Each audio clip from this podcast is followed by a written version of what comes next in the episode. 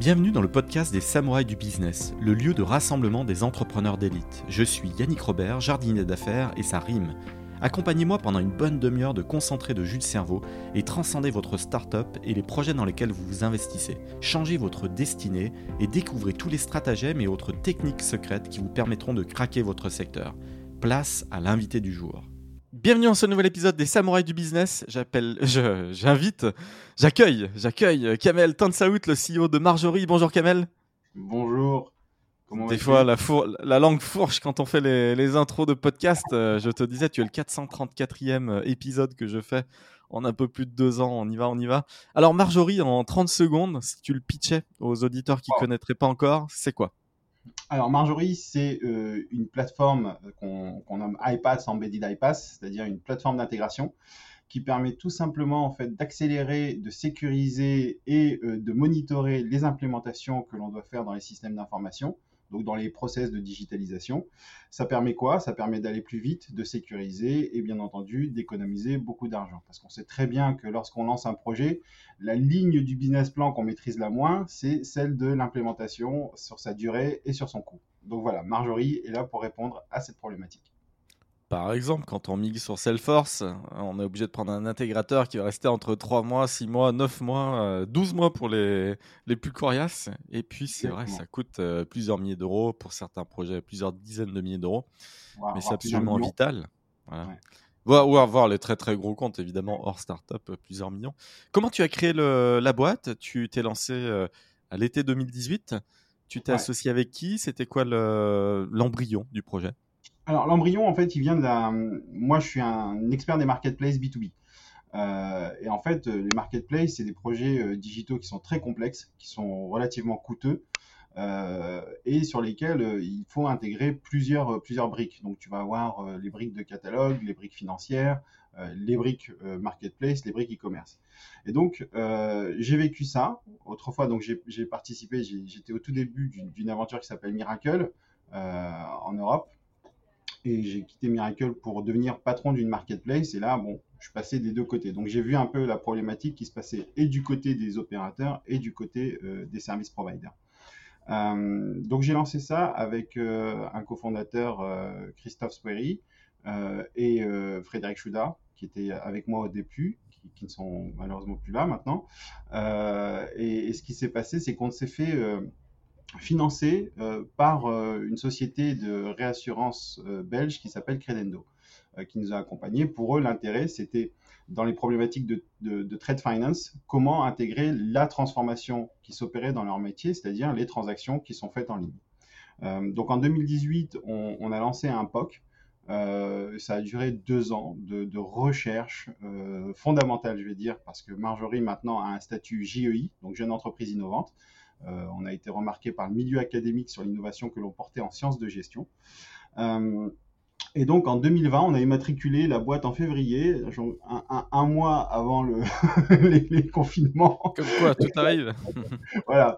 Et euh, ce qui fait que Marjorie, c'est une entreprise qui a connu son, son, véritable lancement pendant le confinement. Donc toutes les problématiques de recrutement, de go-to-market, euh, on, les a, on les a rencontrés dans un monde qui avait complètement changé et sur lequel on n'était absolument pas habitué. En même temps, euh, il y a eu un essor du digital, euh, le e-commerce a totalement explosé à ce moment-là, il y avait des vrais soucis de logistique, les gens se sont posé la question, tout a été à flux tendu, et donc c'était l'occasion de revoir ces outils, non? Tout à fait, tout à fait. ça nous a permis de sortir la première version de Marjorie en MVP, de signer quelques, quelques premiers euh, gros comptes pour les accompagner dans leur transformation et leur implémentation de, de, marketplace. Et euh, on a pu s'enrichir en fait de ces retours d'expérience client sur beaucoup de choses, notamment sur la technologie. Il faut savoir que là, on va sortir la version 3 de Marjorie, qui est beaucoup plus, euh, beaucoup plus agile, beaucoup plus performante. ça nous a permis aussi de voir que les besoins en termes d'automatisation, Marjorie, c'est une plateforme low code en termes de low-code, d'automatisation, se trouvait aussi au-delà euh, de l'aspect euh, e-commerce et, transformation digitale. Donc on a aujourd'hui des clients qui sont spécialisés dans la finance, dans l'e-procurement, qui utilisent la plateforme de Marjorie pour pouvoir optimiser en fait toutes les automatisations, toutes les implémentations nécessaires qu'ils doivent mettre en place ça leur a permis de, faire énormément de savings. Donc ça, nous a apporté beaucoup de choses. C'est-à-dire déjà sur le marché natif sur lequel nous étions, qui était celui de la marketplace, on a signé euh, quelques, quelques belles références. Et ensuite, on a commencé à s'étendre au-delà euh, du, système simplement du e-commerce. Ton parterre de clients, tes grosses références, justement, c'est qui? Alors, les grosses références qu'on va avoir, c'est des sociétés comme Lireco, comme euh, Kiabi, comme euh, le groupe, comme Exposium. dans la galaxie Million, on va retrouver Electrodépôt avec la plateforme Reconomia. on a des sociétés aussi type ADPA, qui sont des groupements d'achat pour des, maisons de retraite. c'est ce type de clients aujourd'hui qu'on accompagne. On a aussi des clients dans, la banque euh, et dans l'assurance. Et alors, euh, leur structuration, avant que tu n'interviennes, ça ressemble à quoi en général? Alors, beaucoup de choses qui sont faites euh, manuellement. Donc, difficulté pour, pour le scale, des, des, des, tâches auprès des, équipes qui sont relativement, on va dire, coûteuses parce qu'elles sont, sont manuelles. Euh, des projets euh, qui euh, sont toujours en, stand-by. Alors, tu, as des fois des projets qui sont tellement durs à sortir qu'à la fin, ils sclérosent. On n'arrive pas, on n'ose plus y toucher, on n'ose plus les faire évoluer, et donc on a du mal, par exemple, dans les projets de marketplace, d'atteindre les business plans qui sont promis au débarrage. tout simplement. Ah, c'est un problème d'ownership? Il y a quelqu'un qui fait barrage en interne et parce que voilà, il est à son niveau d'incompétence, il ne veut pas passer à l'étape d'au-dessus? Pas, pas, vraiment. C'est un, un, problème de désynchronisation entre le besoin business et la capacité de l'IT à exécuter ce dont ils ont besoin. Parce que c'est très facile de se mettre autour d'une table et de se dire, euh, OK, on va lancer ce type de business, c'est super sympa, ça va amener euh, quelque chose à la boîte. Puis après, il y a la réalisation, qui est bien plus complexe. Euh, pouvoir exécuter, pouvoir implémenter, c'est plus compliqué que ce que l'on ne peut l'imaginer.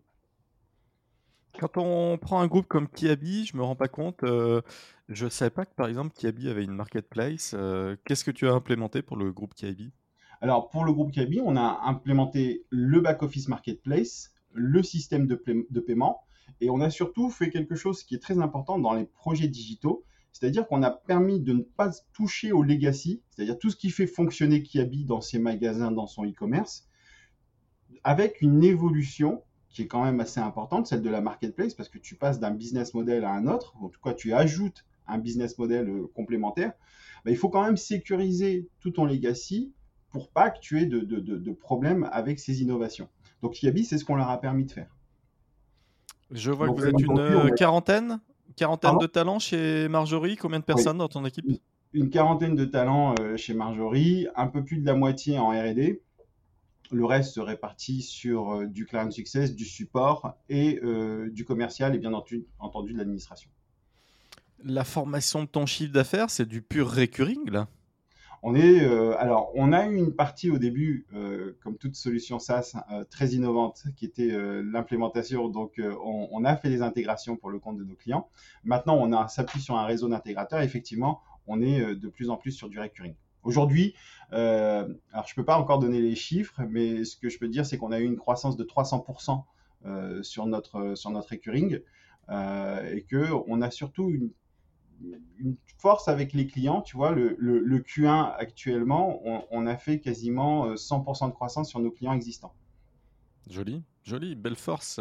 Je vois des, beaux projets là sur le Q1.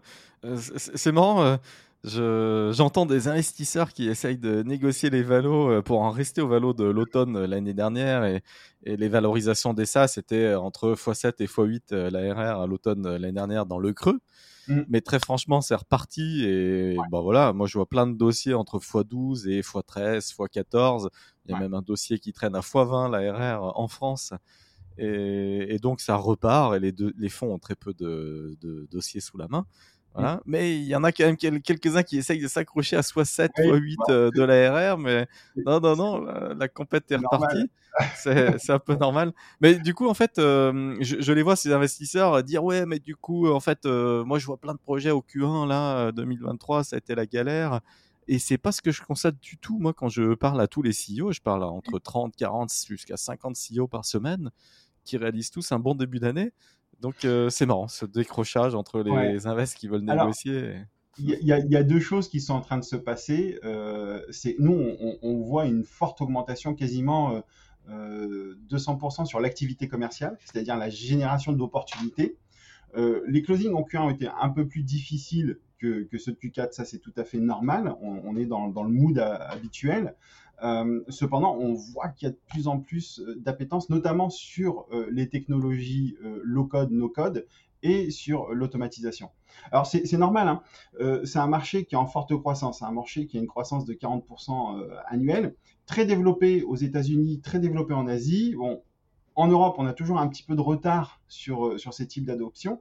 Et il faut voir aussi que Marjorie, c'est un des seuls acteurs européens qui a lancé ce, genre de technologie. Est-ce que tu as des synergies, des un partenariat stratégique à, faire avec un groupe comme Allegria monté par Fabrice Le, Long et qui, fait, euh, qui promeut le no-code? Est-ce que tu as des. Eh ben, Fabrice, on se parle régulièrement, effectivement. on, avance, je ne sais pas où tu as eu tes sources, mais on, se parle avec, euh, avec Fabrice pour, euh, pour avancer dans ce, dans ce sens-là. Ah, on a, bah, on a deux types de, partenaires. Tu sais, tu as les partenaires qui, faisaient, qui sont spécialisés dans l'ITSM, donc les, l'infrastructure et, son évolution. Donc on, recrute euh, des partenaires à, ce niveau-là. Et puis effectivement, euh, les agences no-code, low-code, parce qu'il y a de plus en plus d'initiatives no-code, low-code qui viennent aussi, qui émanent des, grands groupes. Alors justement, quand tu regardes ces, grands groupes et, des SI qui datent encore de la fin des années 90 pour certains, mm. t'es pas atterré? Alors, non, je suis... es là pour aider, donc euh, tant mieux s'ils n'ont pas bougé. On, est là pour leur permettre de, faire une évolution, euh, on va dire, sans, friction. Euh, parce que la problématique, sans, le genre de technologie que Marjorie apporte, casser un legacy, c'est prendre énormément de risques. Tu sais, les implémentations, que ce soit de RP ou ce que tu, ce que tu expliquais, hein, les, CRM, elles peuvent être difficiles à faire. Et en fait, ce qu'on a réussi à faire chez, Marjorie, c'est par exemple sur les projets, c'est les paralléliser. C'est-à-dire faire des transitions de projets, d'évolution, d'évolution de plateforme, de changement ou d'implémentation de plateforme en parallèle du fonctionnement actuel. Ce qui fait qu'on peut basculer en douceur sans avoir à casser quelque chose, à recommencer. Et c'est là où en fait tu as euh, des coûts qui deviennent faramineux, euh, non seulement les coûts d'investissement, mais aussi l'impact sur le business. Tu parles de tech euh, propriétaire, du coup. Qu'est-ce que tu as développé très, très exactement? Surtout qu'en plus, ton équipe tech, euh, c'est un des gros pôles d'investissement euh, dans lequel tu es allé Alors, on, a, on a développé, tout a été développé euh, chez nous. C'est-à-dire que le, runtime engine, c'est-à-dire le moteur qui permet la scalabilité, le, la plateforme d'automatisation, qui permet en fait de créer des workflows. Donc, tu as, une visualisation clairement de ton workflow son fonctionnement et euh, de son exécution. Plus, euh, bah, on, ne on change pas euh, qui on est. Hein. On, a maintenant une marketplace d'applications et de données sur lesquelles en fait les clients vont pouvoir aller chercher des services providers. Alors quand je dis service provider, tu vas avoir les solutions SaaS, tu vas avoir des autres logiciels et puis des fournisseurs de data. Et donc, ils vont pouvoir aller sur cette marketplace, les intégrer dans leur workflow et les exécuter. Grosso modo, l'idée derrière la marketplace, c'est quand tu prends une marketplace type Amazon, euh, cette marketplace, elle a, elle cartonne pour, euh, plusieurs raisons. Hein. Bien entendu, il y a la profondeur de gamme, il y a le positionnement pricing, mais c'est surtout la logistique euh, qui, fait, la différence. Ben, Marjorie, avec notre solution d'iPass et d'orchestration, on assure la logistique des données. Donc, tu es capable de sourcer et de t'assurer une bonne logistique et une bonne implémentation dans ton système d'information. J'espère que tu pousses euh, les offres de Ringover sur la téléphonie d'entreprise. Il y en a plein qui ont besoin de digitaliser leur, téléphonie. Est-ce que tu travailles avec eux? Alors, pour l'instant, pas encore. On travaille euh, avec, euh, avec Aircall. Ah là là, l'erreur Ah l'erreur Ah l'erreur Ah non, monsieur Ah non, monsieur, jusqu'à présent, on a fait un bon épisode et, ça... Et non, et non, on peut pas, là. On, cherche de la qualité là. on, cherche des bons partenaires. Non, non, en fait, typiquement, tu vois, sur le, le, le projet avec, avec CXMP, euh, ils utilisaient des solutions d'automatisation type Zapier. Euh, et en fait, la problématique, c'est que ça ne scalait pas. Euh, c'est beaucoup trop fermé, ça ne, ça ne permet pas d'atteindre des niveaux de performance dont ils avaient besoin. Donc, ils ont remplacé leur Zapier par Marjorie. Qui leur a permis en fait d'assurer la synchronisation entre le Aircall et la partie Zoho, donc la partie SCRM et, et Claim Management. ça leur a permis de scaler, ça leur a permis de modéliser, d'implémenter et de monitorer. Mais on est ouvert à travailler avec euh, tous les services providers. Ah bah oui, euh, tu cherches de la qualité, tu cherches du prix, c'est Ringover, c'est Ringover, attention. Et, tu sais, le gros avantage qu'on va apporter à, ces services providers, notamment en SaaS, c'est qu'on va réduire leur délai d'implémentation. Donc, ce qui va accélérer pour eux leur capacité à euh, bah, facturer le client et à délivrer leur service. parce que quand tu leur fais gagner 4-5 mois, c'est 4-5 mois de revenus complémentaires qu'ils n'avaient pas. Parce que quand tu prends un projet, tu as les délais d'implémentation, tu as la disponibilité des personnes. En fait, Marjorie, ça va contracter toute cette partie-là. Et donc, ceux qui viennent sur notre marketplace, ben, ils réduisent leur délai d'implémentation et donc ils augmentent euh, leurs revenus chez, les clients. Et bien entendu, euh, ils, assurent aussi une très bonne implémentation, ce qui veut dire réduire des coûts de gestion euh, et des coûts de support pour le client, et puis avoir une très bonne relation avec eux. Qu'est-ce qui était le plus dur, euh, toi, en tant que CEO, depuis que tu as lancé la boîte? Est-ce que ça a été le, recrutement? Est-ce que ça a été euh, le Covid? Est-ce que ça a été euh, mettre en place ton équipe tech et, dérouler la feuille de route? Qu'est-ce qui, qu'est-ce qui C'est un peu de tout ça, mais, effectivement, le, plus dur lorsqu'on lorsqu'on lance une entreprise, je pense que je l'apprendrai à personne, c'est vraiment le recrutement. C'est être sûr de, de, bien recruter les bonnes personnes, de leur apporter de, de, la valeur et euh, de les emporter avec toi dans, un projet d'entreprise. Ça, c'est la partie euh, la plus difficile et c'est la partie la plus stratégique, selon moi, pour euh, le bon développement d'une entreprise. Après, ce qui est important, c'est de pouvoir se, garder up-to-date sur, sur les, tendances technologiques, sur la vision auprès des clients et la capacité de délivrer ta promesse. Hum, l'équipe euh, actuellement, euh, en fait, parmi ces, challenges, euh, des, je veux dire, tu as des compétiteurs, elle, elle, a les yeux rivés sur un autre grand groupe que tu, face auquel tu, tu te bats en permanence. C'est quoi l'environnement concurrentiel pour toi? Alors, l'environnement concurrentiel, euh, il est double. Tu as les solutions euh, no-code euh, type Make, Zapier, qui eux vont être sur le bas de la pyramide des clients quand tu, prends, c'est-à-dire qu'on va se retrouver sur le SO, la PME.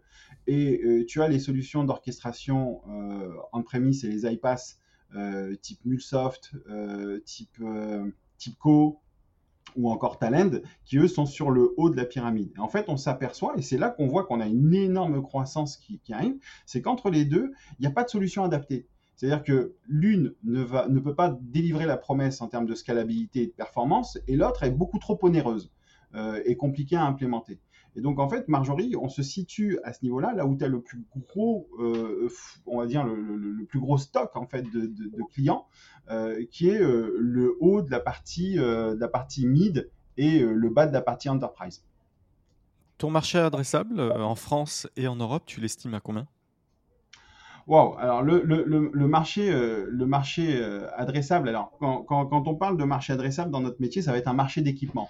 Euh, le, marché d'équipement euh, sur, l'Europe, euh, d'après, alors on, a lancé aussi un partenariat avec, avec le Gartner pour bien analyser les choses et être sûr de, challenger nos choix régulièrement. le marché adressable aujourd'hui, il est sur l'Europe à peu près de 4, 4, 4, à 5 milliards. Et je parle du marché d'équipement en, en logiciel iPass pas du marché global, c'est-à-dire l'implémentation, l'ITSM et tout, euh, tout ce qui va être euh, autour. Tu vois, par exemple, quand on parle du marché euh, des marketplaces, qu'on estime à plusieurs, plusieurs milliards, voire trillions, ce dont on parle, c'est du marché transactionnel, mais pas du marché d'équipement en back-office marketplace. Là, on a vraiment la notion sur, sur le marché d'équipement. Ton equity story, tu as fait venir qui comme business angel quand même pour financer l'aventure. Le premier business angel, c'est moi. le plus convaincu de le plus convaincu de tous donc moi et, mes, associés. Euh, et, comme je t'ai indiqué on a euh, Credendo qui a participé euh, à notre à notre financement. Et, ça a été une enveloppe de combien c'est secret c'est c'est secret ouais. Pour, pour l'instant on, on, peut pas je sais plus comment on dit, disclose de, les, montants. et on, est, on, a été bien financé. On a été bien financé. Tu, me dis en off. Tu me diras en off. Je ne répéterai pas, mais tu me diras Ton année 2023, elle ressemble à, quoi? Là, si tu prends ta roadmap, tu dois exécuter quoi? L'année 2023, elle, euh, elle a démarré avec la sortie de la, V3 dans laquelle on est actuellement en dry run euh, jusqu'à mi-avril. C'est une, une grosse année d'acquisition. Cette année, on mise beaucoup euh, sur l'acquisition de clients, sur le commerce. les années précédentes, donc de, de, 2000, de 2020 à 2022, on a beaucoup travaillé sur notre tech sur euh, son amélioration, sur la gestion de la relation client et notamment le customer success, c'est-à-dire comment on, implémente une stratégie de land and expand.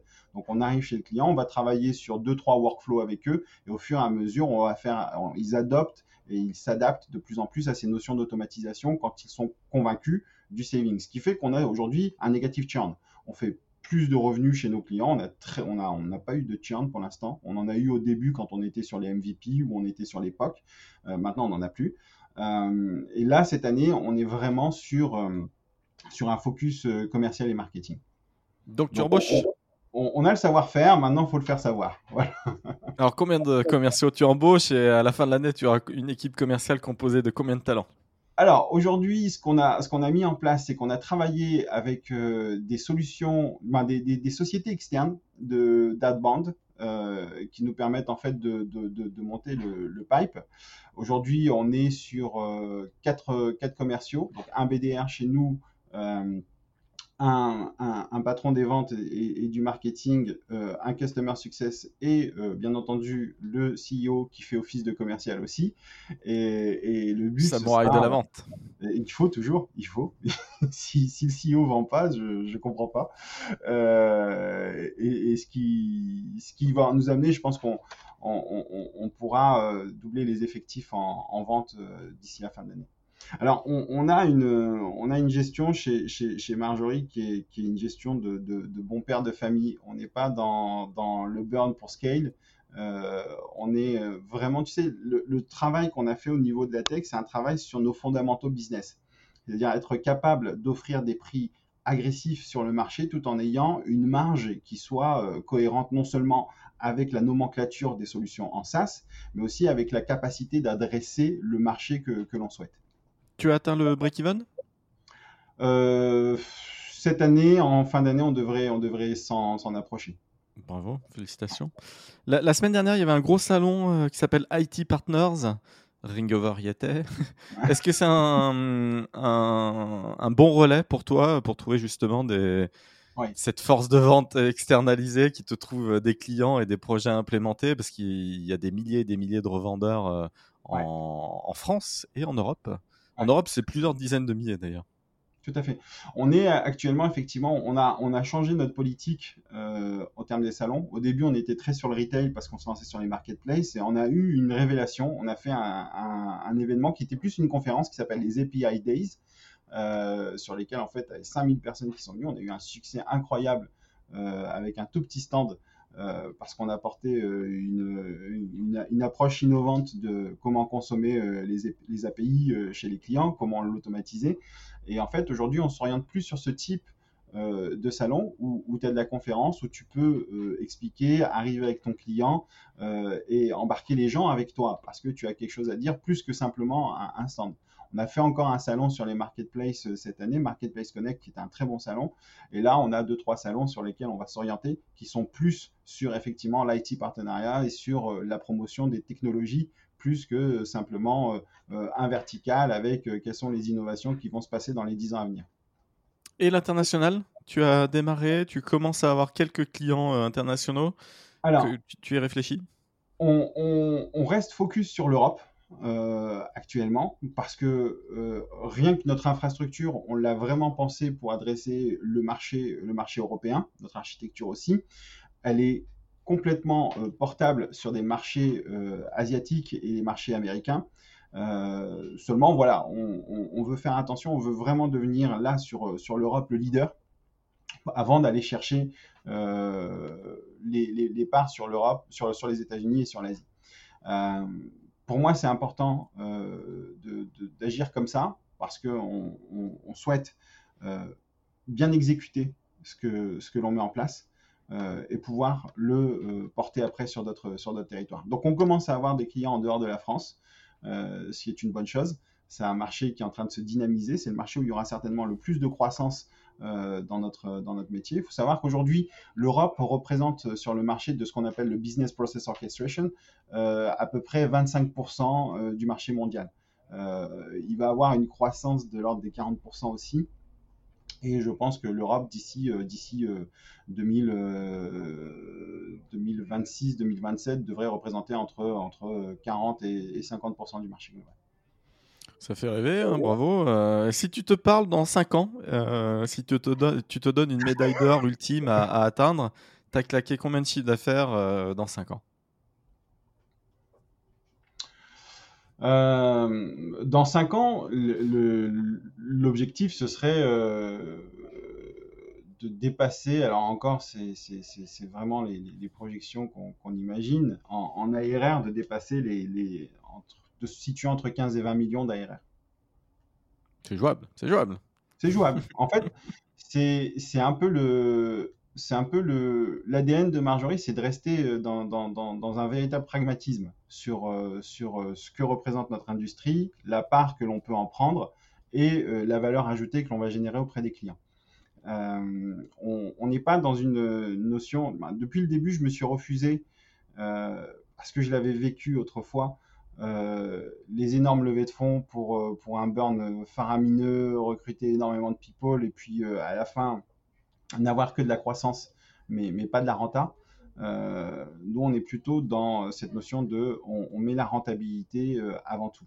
Ça permet de, structurer ta boîte de manière entre guillemets intelligible. Je vais pas dire intelligente parce que faire du bénéfice c'est toujours intelligent, mais en tout cas intelligible, que ça puisse être compris par euh, tes clients, par euh, tes investisseurs et par tes salariés. c'est quelque chose d'hyper important.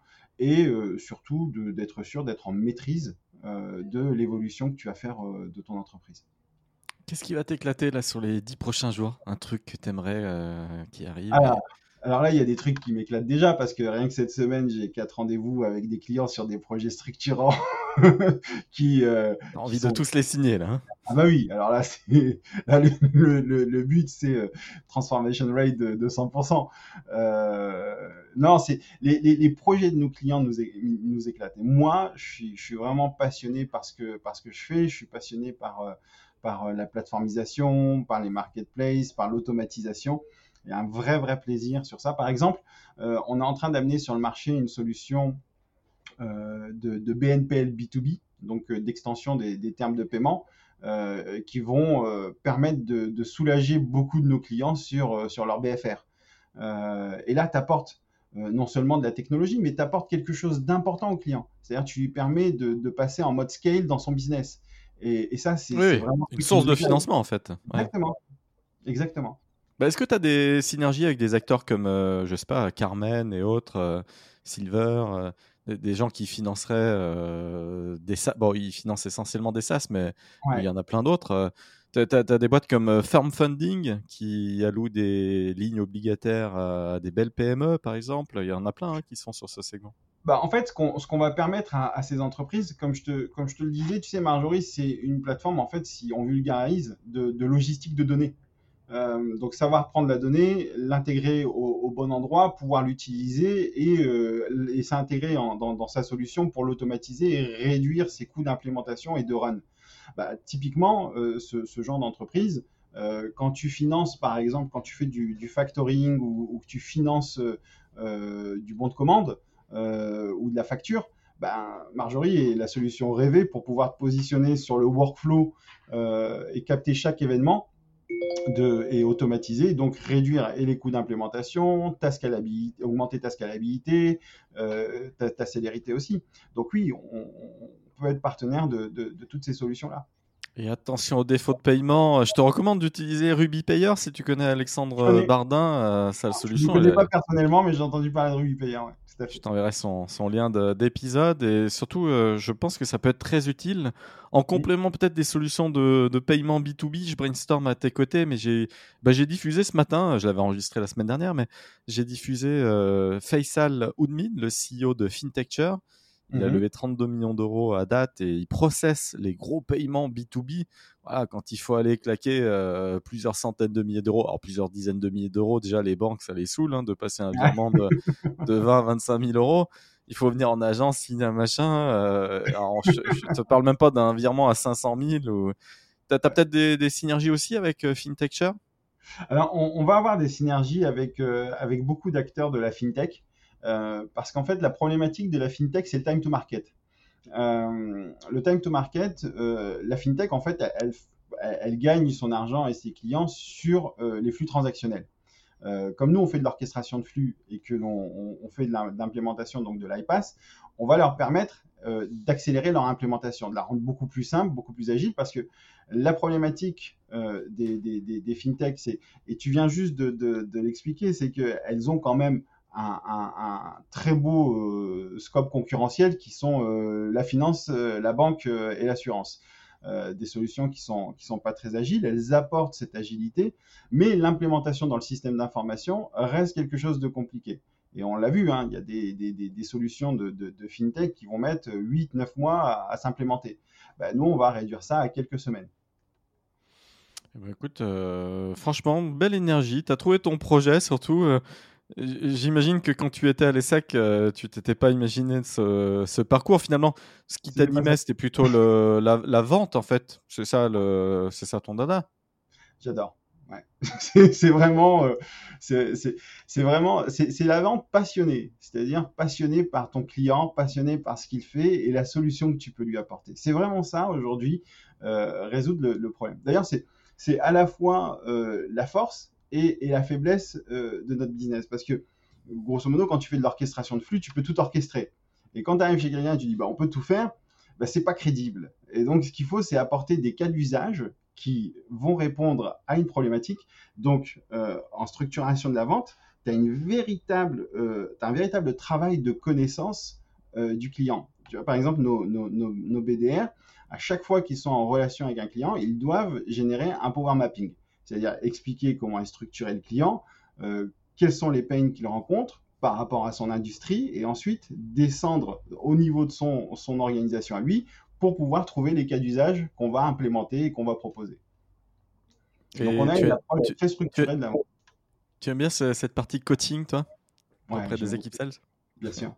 Ah oui, c'est extraordinaire. Bah, j'ai été, euh, j'ai été sales euh, quasiment toute ma vie, donc j'ai dirigé euh, euh, des filiales de, boîtes, mais ouais, la, vente, c'est. Ouais, tu as, démarré chez McAfee, je, je ah vois, 2001, 2003 jusqu'à 2007. Tu as fait, as fait 6 ans chez McAfee. Super école de vente. Super école de vente, ça. vraiment, vraiment une super école de vente. Je pense que ça a été parmi les meilleurs souvenirs de, de ma carrière professionnelle. Et, finalement, le passage euh, à l'entrepreneuriat, si je le décrypte, c'est vraiment quand tu as mis le pied chez Miracle et que tu as vu cette énergie. Hmm. C'est là où tu t'es dit qu'il y avait, peut-être une carte à jouer pour toi en tant qu'entrepreneur aussi. C'est ça le, décryptage? C'est ouais, c'est marrant parce que je me rappelle d'une discussion qu'on avait eue avec euh, avec Philippe Corot. S'il si, m'écoute, je le salue. Voilà, qui est le cofondateur avec Adrien de, de Miracle. Et Philippe me disait mais je suis sûr que Miracle va donner naissance à, quelques entrepreneurs. Et il, a bien vu. raison. Ils ont été visionnaires sur plein de points alors. exactement, exactement. Non, non, puis euh, il y, a cette énergie qu'ils ont pu nous, nous communiquer. Alors moi, j'ai toujours euh, rêvé d'être entrepreneur, comme beaucoup, beaucoup de personnes. Euh, après, passer le pas, c'est autre chose. Et là, ça fait, ça va faire cinq ans euh, alors c'est pas c'est pas le, le, boulot le plus simple, hein, je pense que tu le sais. Ah oui, euh, c'est énergivore, euh, chronophage et, tout prend du temps, tout prend du temps. exactement, c'est marrant parce que quand, quand tu es sales, un des points avec lesquels tu joues, c'est ta patience et, et, tu dois accélérer et réduire celle de, de, tes clients pour pour essayer de, de, signer. Et ça, c'était McAfee. Tu sais, tu as les quarters tu remets les compteurs à zéro le, le, le, lendemain du troisième mois, tu as été une star pendant, pendant un jour et après tu redémarres à zéro.